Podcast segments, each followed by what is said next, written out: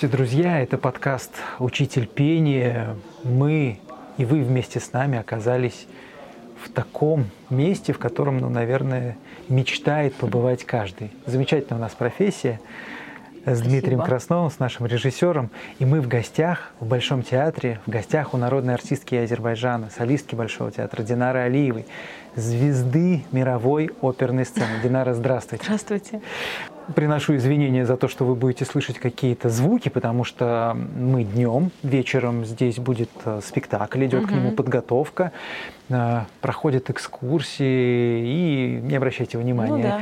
на Театр э- живет эти звуки. Жизнью. Не каждый зритель же оказывается вот в этой ситуации, когда он видит театр без зрителей, без артистов. Угу.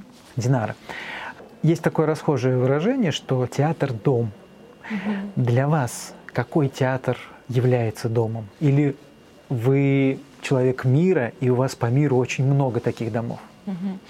Ну, безусловно, а, моим домом театральным является Большой театр, потому что я уже работаю в этом театре ну, то есть вот 16 лет. Соответственно, это мой дом, который мне дал развитие э, моей э, карьеры в плане моего репертуара, и я расту здесь, в этом театре. Но, тем не менее, как бы я ну, свободный человек э, творческий, у меня очень много других театров мировых, но в любом случае дом там, я считаю, что дом там, где твоя семья. Семья у меня в Москве. А вот если мы большой вынесем за скобки, но все-таки из других театров, где вы себя чувствуете лучше всего, куда вам хочется ехать, вы с радостью туда отправляетесь, и вот, наверное, в рейтинге, если мы большой убираем опять-таки за скобки, угу. да, то в рейтинге таких театров он на первом месте. Я очень люблю э, Австрию, и мне нравится работать в Венской опере. Я себя чувствую там очень комфортно. Мне кстати говоря, вот очень понравилось работать э, в Royal Opera House, это Лондон.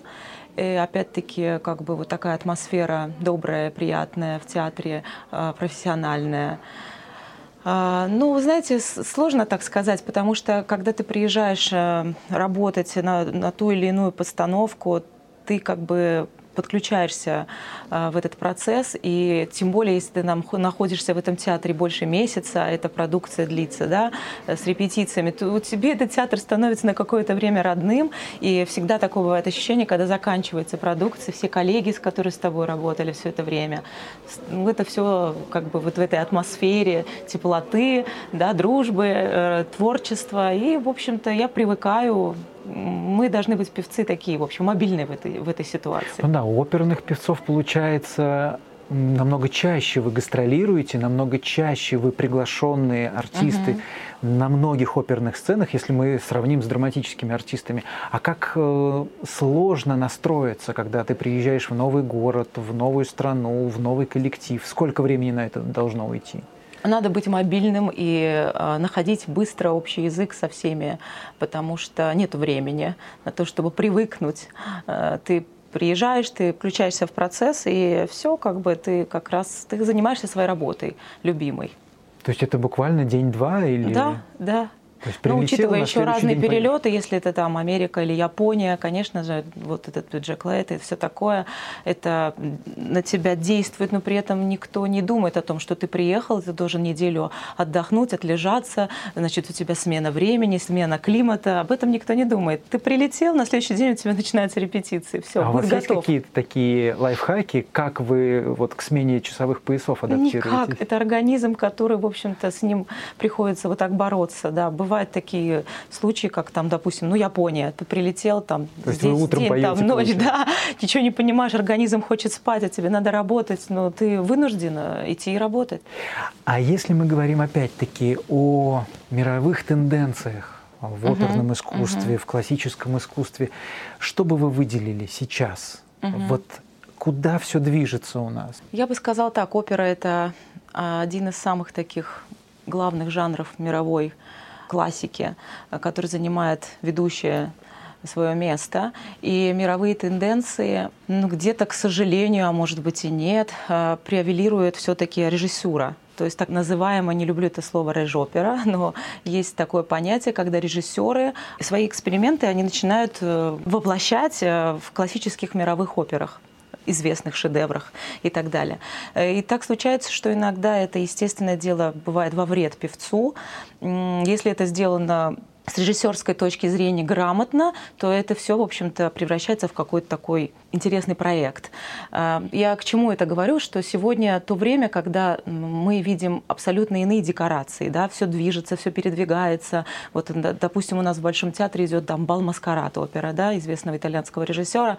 А, невероятно все кружится, вертится, но он оперный режиссер, поэтому здесь как бы не страдает вокал. А бывает так, что режиссер занятый своей техникой, 3D, я не знаю, что только нет на сцене, неважно ему, э, как, значит, звучит певец. Главное, чтобы была картинка.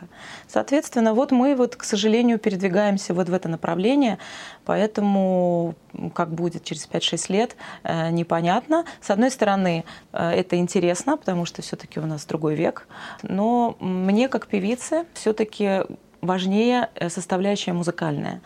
То есть музыка, э, композитор, э, что сказал автор, и, соответственно, вот бывают такие какие-то иногда недопонимания с режиссерами.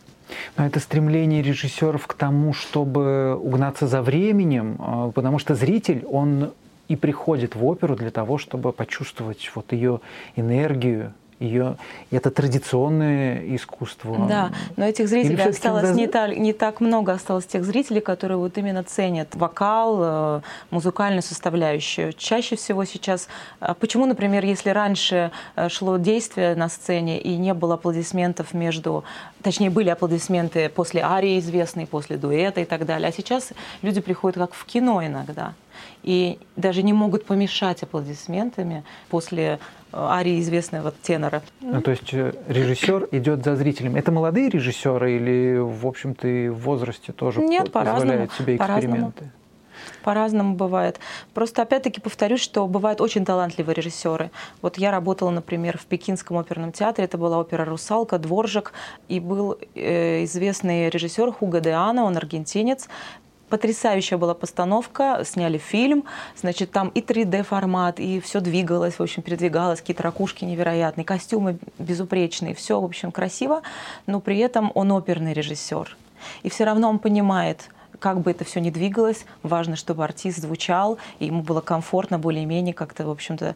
Так, а бывает так, что режиссер молодой чаще всего, и ему хочется показать свою картинку, свое видение этого так называемого шедевра. Да, иногда бывает в кавычках, и, в общем-то, ему не важно, пой спиной, пой на голове, как хочешь. Вы отказываетесь от таких предложений? Да, были когда... такие случаи, когда я отказывалась, да.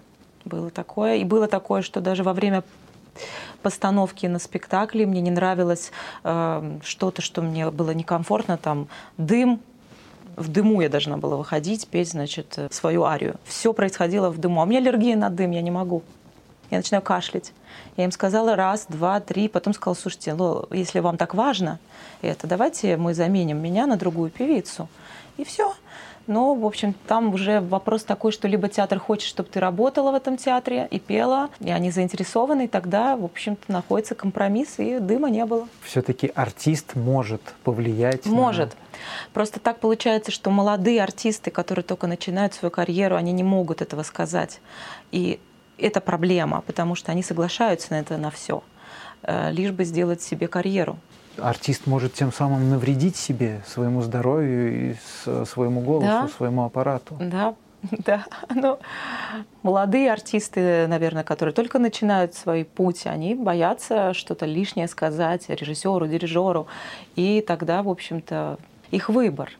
А публика, она во всем мире хочет именно зрелища, а не больше слушать? Или все-таки как-то отличается она? Вот вы рассказали про пекинскую оперу, угу. такой интернациональный получается там коллектив в Китае, аргентинский да. режиссер. Чешская, чешская чешский музыка. композитор. Кстати да. говоря, про пекинский театр хочу сказать, что у них артистический директор итальянец, и всегда исключительную команду они собирают на свои спектакли. Таким образом, они воспитывают китайскую публику и начинают как бы вот учить их. Да?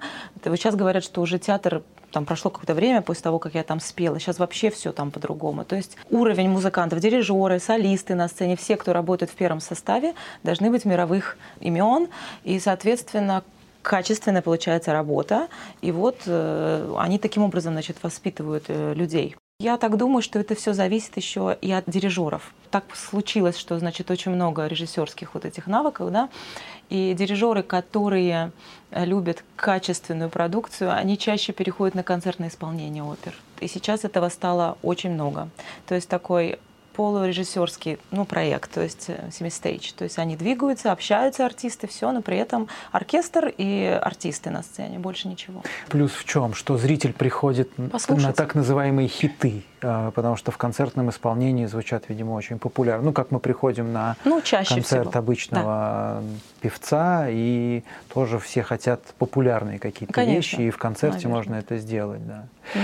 А если мы говорим о центрах развития оперы. Вот вы сказали угу. Пекин, Китай.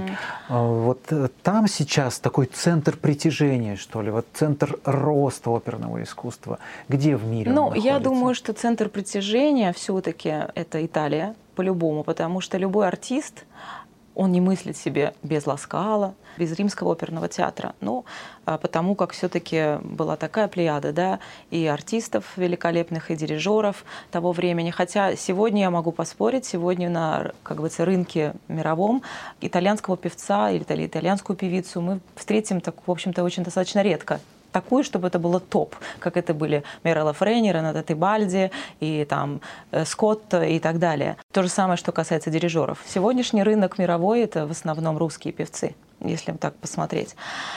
Поэтому центром притяжения я считаю, что все-таки это такие театры класса А. Это Metropolitan Opera, это Garden, это Венская штатс-опера, тот же, может быть, э, Пекинский театр. Дело в том, что Азия, она немножко закрыта от мировых соцсетей и вот популярности такой. Поэтому вот эти класса театры, вот они являются таким центром притяжения. Большой театр, естественно, Мариинский театр, да. Угу. Это такие экзотические континенты, а Южная Америка. Театр в море. Конечно, есть по всей но Америке. А нет. Но все равно вы понимаете, что все стремятся спеть в Метрополитен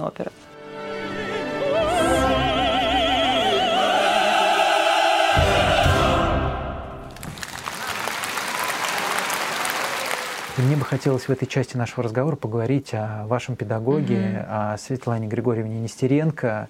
Она называла вас любимой ученицей. Вы знали об этом, что вы любимая ученица Светланы Григорьевны? Да, она мне говорила об этом, но и она была моим любимым педагогом. Мне повезло, э, очень повезло, потому что я со Светланой Григорьевной была рядом 15 лет. Это большой срок для того, чтобы научить чему-то. Мы, конечно, друг друга понимали, и она понимала, я понимала, что э, раньше намного я уже сформировалась как певица профессионально, но это уже наши отношения переросли в такие близкие отношения. Это был человек как мой родной, как мать, как психолог твой личный, которому можно было рассказать, в общем-то, все, и она могла поддержать любой момент. Это важно, тем более для певицы потому что наша профессия очень нервная.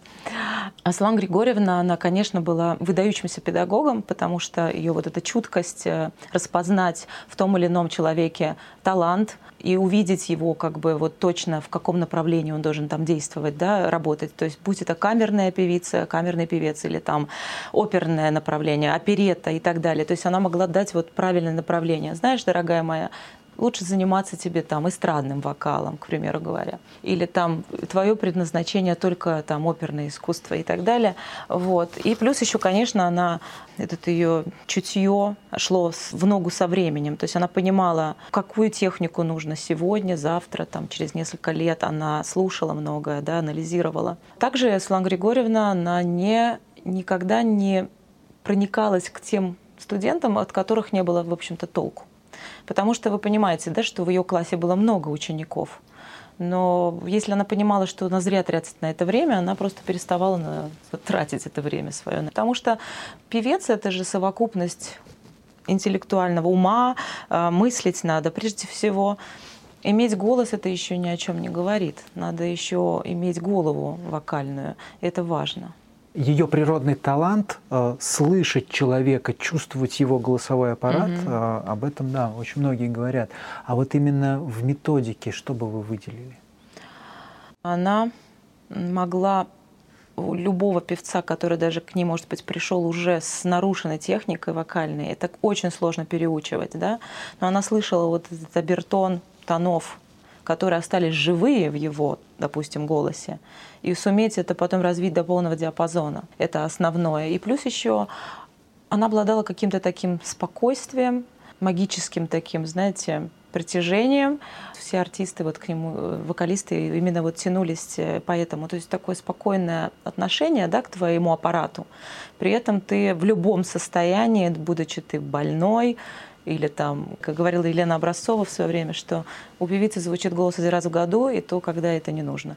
Поэтому умела она настроить певца в любом его состоянии, психологическом, нервном, не знаю, нервозном. А вот вы сказали, 15 э, лет вместе э, проработали, uh-huh. провели, дружили со Светланой Григорьевной. А насколько должен вокальный педагог оставаться с артистом на протяжении всей жизни, получается? Нет, вот здесь я с вами поспорю, потому что, конечно, это прекрасно, когда есть рядом музыкальное ухо, проверенное, которое тебя все время направляет. Но это, вы знаете, как, э, ну, все время зависеть от педагога, это то же самое, как сесть на наркотики. Да? Вот можно такую параллель провести. Поэтому я считаю, что на определенном этапе нужно понимать, что твой аппарат э, должен зависеть тоже от твоей физики, от себя самой. Ты должен сам уметь с собой работать. Потому что ну, мы же не можем все время там, ты, я то, то здесь, ты в Москве, то ты в Китае, то ты в Японии, то ты в Америке, там, в Италии. Но что все время э, брать с собой педагога? Хотя у меня были такие периоды жизни. Но это опять-таки, знаете, самое такое вот начало, неустойчивость какая-то, да. Наверное, еще вот уход ее из жизни многих, и в том числе и меня, э, закалил и переосмыслил мое вот отношение к, к себе, Э, вот на этом этапе ты понимаешь, что все. После ее ухода никому не обращались, вы нет. сами себя приводили вот в, в форму вокальную? Нет, нет, нет, нет. Мне мало того, сейчас уже предложение то, чтобы я сама преподавала. Просто да, я сама, сама не хочу еще и А почему не хотите преподавать? Нет Потому времени что... или по каким-то другим причинам? Вокальный педагог – это большая ответственность для меня. Мне, как, в общем-то, такому человеку консервативному, мне сложно начать преподавать, это значит нести ответственность за этого ребенка, да, вот. А я пока еще как бы вот несу ответственность за себя. Наверное, и времени не так много. И времени что... пока нет еще, да. И я хочу еще так попеть, поработать. Но в любом случае, наверное, я к этому приду, естественно, дело. А тянет вас вообще в педагогику? Или все-таки ответственность это, э, когда отвечаешь за себя, это одно, да, когда ты да, отвечаешь да, за да. других и не за одного, а за десятки человек, это Пока другое. не тянет. Пока не тянет, но были уже такие пробные занятия с, с, с людьми, которые хотели со мной заниматься, и они хотят со мной заниматься. Раз они хотят, значит, э, они видят какой-то эффект. Я тоже вижу, конечно, но просто на это надо больше времени. А когда вы слышите какой-то молодой голос э, певца или певицы, mm-hmm. вот как реагируете? Вы же слышите задатки, слышите, что mm-hmm можно раскрыть, э, что-то возникает внутри, эх, вот... Э, ему бы помочь? Ему бы, да, или ей бы помочь. Ну, а, не задавалась никогда такой целью, но я, в принципе, анализирую всегда. То есть любой какой-то там после концерта, все у меня идет анализ как бы того или иного певца. Но бывает такое, что мне нравятся какие-то молодые певцы, и у меня был свой фестиваль, сейчас просто, учитывая пандемию и какие-то события, да, которые сегодня происходят, э, не удается его провести как бы еще. У меня прошло три моих фестиваля оперных, опера арт. И когда я как раз вот там, разъезжала по гастролям, где-то слышала новые голоса молодые, еще неизвестные в России. Я старалась их пригласи, приглашать сюда, на нашу площадку, чтобы московская публика знакомилась с ними. Да, Светлана Григорьевна как раз в одном из интервью говорила о том, что вот именно ваш фестиваль, он помогает раскрывать э, Молодые новые какие-то таланты, таланты да. и другие произведения приезжают сюда, другие постановки. Угу. Это, ну, надеемся, что все это возродится в той или иной степени. Будем надеяться, да. Сможете это сделать.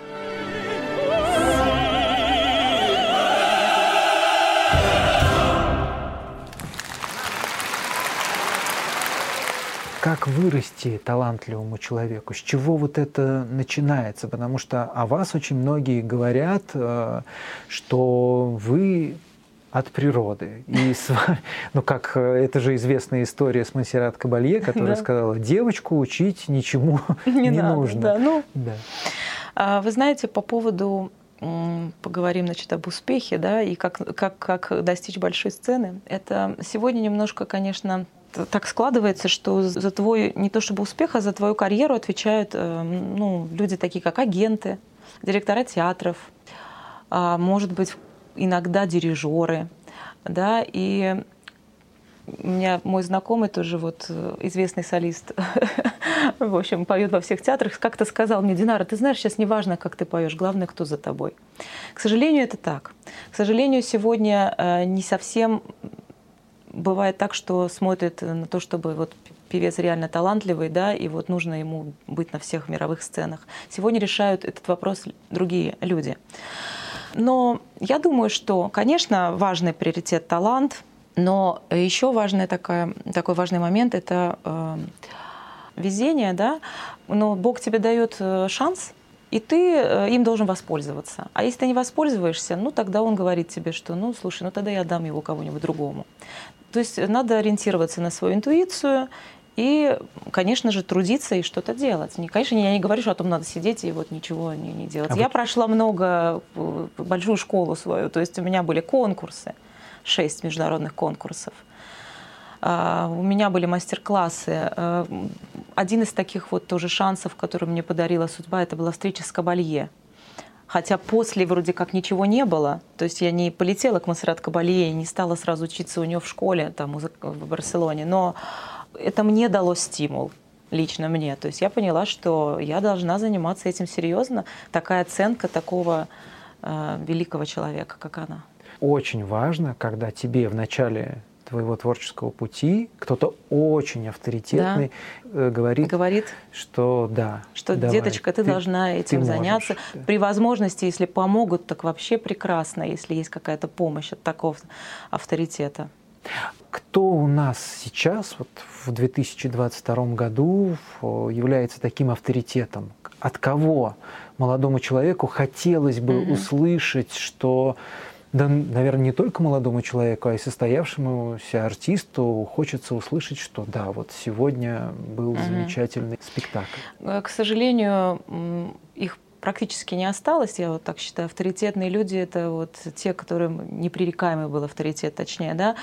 Это Елена Образцова, Архипова, Вишневская, Ростропович. Если брать европейских да, там, артистов, я имею в виду там Мирела Френи, там та же Кабалье, Караян и так далее. Но сегодня Юрий Хатович Тимирканов, на мой взгляд, один из гениальных дирижеров, от которого бы хотелось услышать хотя бы два слова в свой адрес. Мне, мне удалось с ним поработать, у него не так много и часто, но вы понимаете, да, когда этот человек заходит э, в в любое помещение, уже он весь светится, от него, значит, исходит невероятная энергетика, это, в общем, ум, это, в общем, гений. Или та же Образцова, которая могла так сказать, что уже после ничего невозможно ответить. Вот. А сегодня... Ну, то есть это сейчас большая проблема, в общем-то, для Да, потому что эти люди уходят. искусства. Эти люди уходят. И ну, на... Пласида Доминго. На их место никто не приходит. Пока ну. я не знаю, да. А с чем это связано, как вы думаете? Мне кажется, что время было другое, люди были другие. Сегодня дети даже растут, и ты видишь, что они все завязаны на этих планшетах, компьютерах, и у них другая соцсеть и общение. Хотя они, может быть, более общительные, чем мы были в свое время.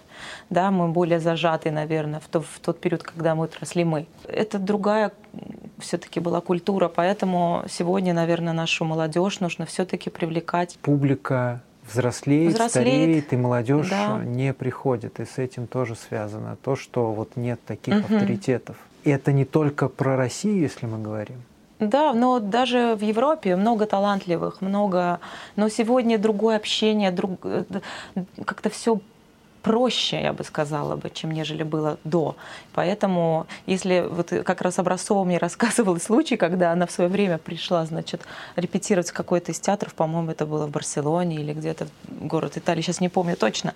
И она приходит, значит, начинает репетировать, а ей говорят, что... А, а и кто-то там на скрипке упраж... упражнение играл. И она говорит, кто там, в общем, играет, мне мешает распеваться. Я говорю, там Зубин Мэтта скажите ему, что здесь Елена Образцова.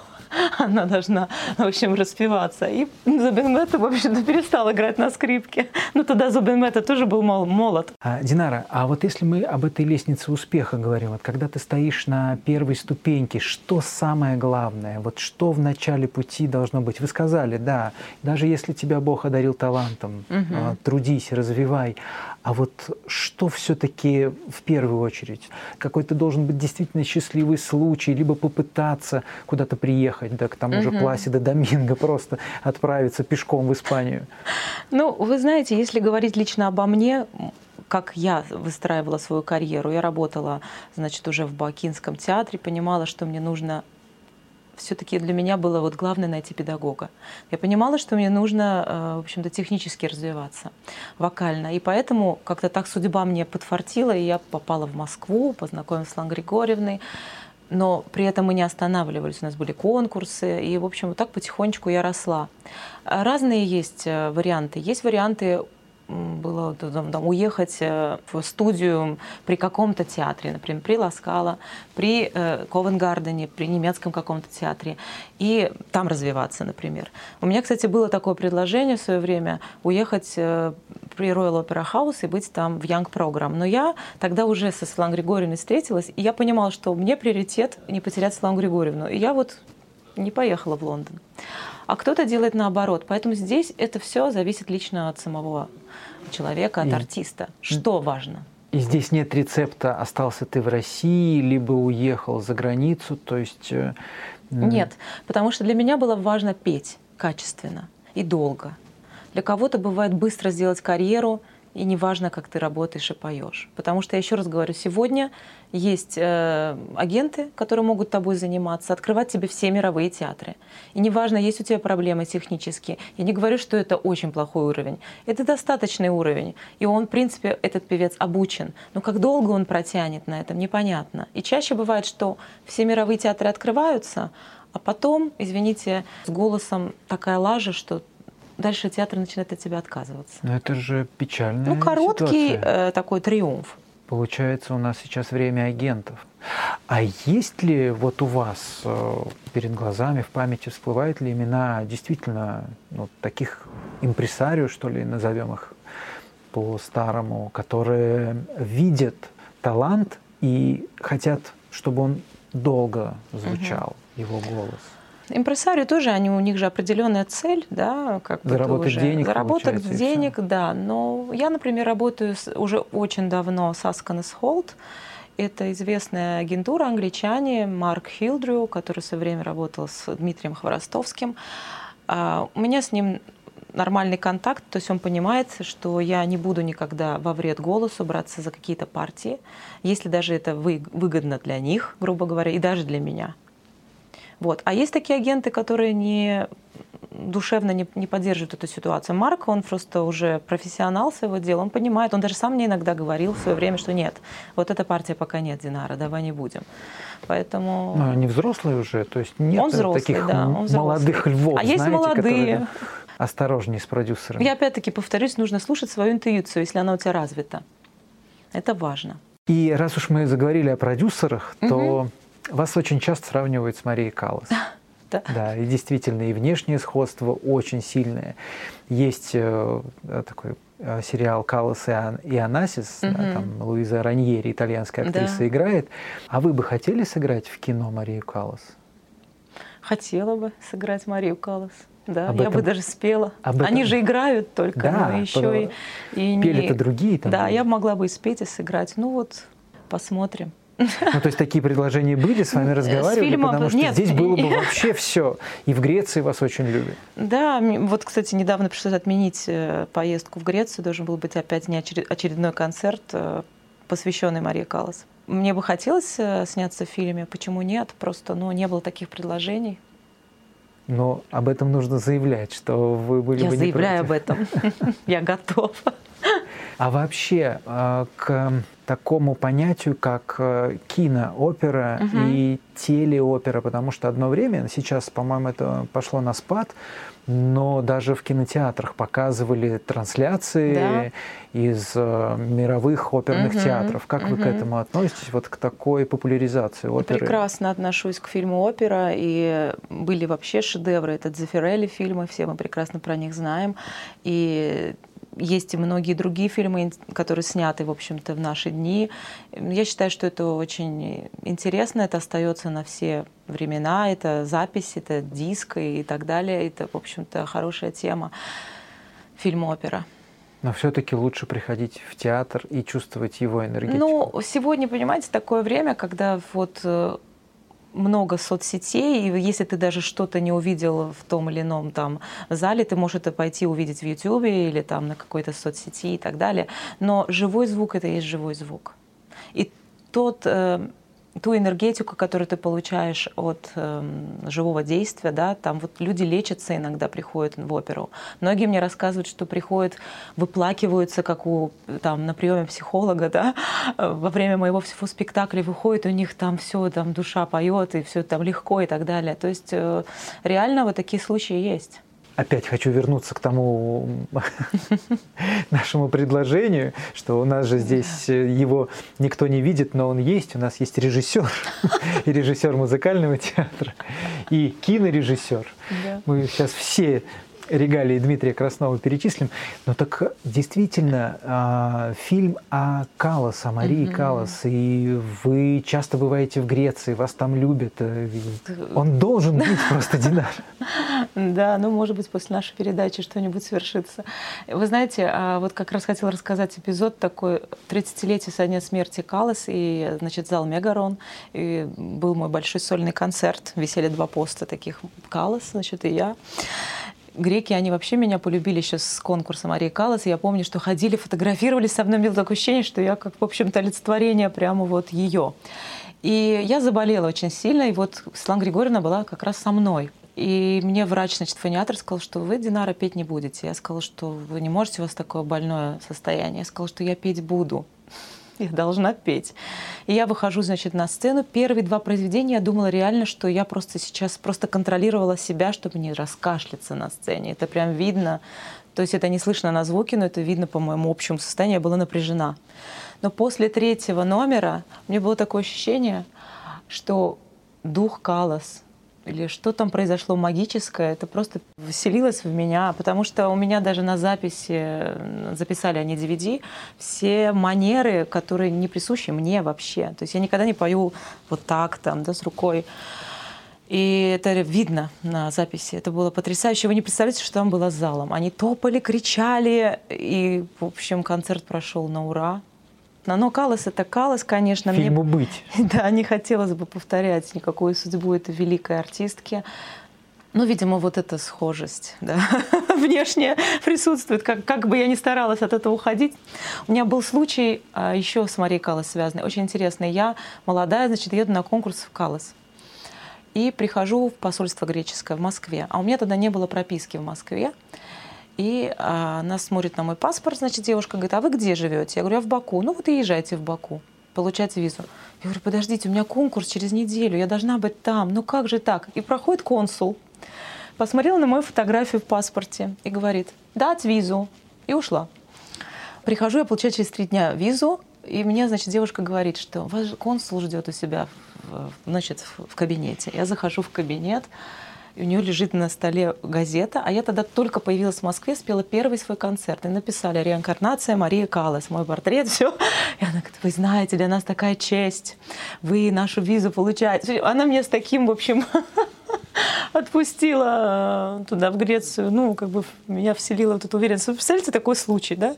Греческий посол говорит, дать визу по, по фотографии моей. Yeah. Ну что ж, э, давайте отпустим Спасибо. нашу героиню сегодняшнюю. Напомню нашим слушателям, мы в Большом театре. Сегодня вечером будет спектакль, и мы в гостях угу. у Динары Алиевой, солистки Большого театра, народной артистки Азербайджана. Спасибо вам большое, всего вам доброго, и я думаю, что мы вас увидим во многих постановках. Благодарю.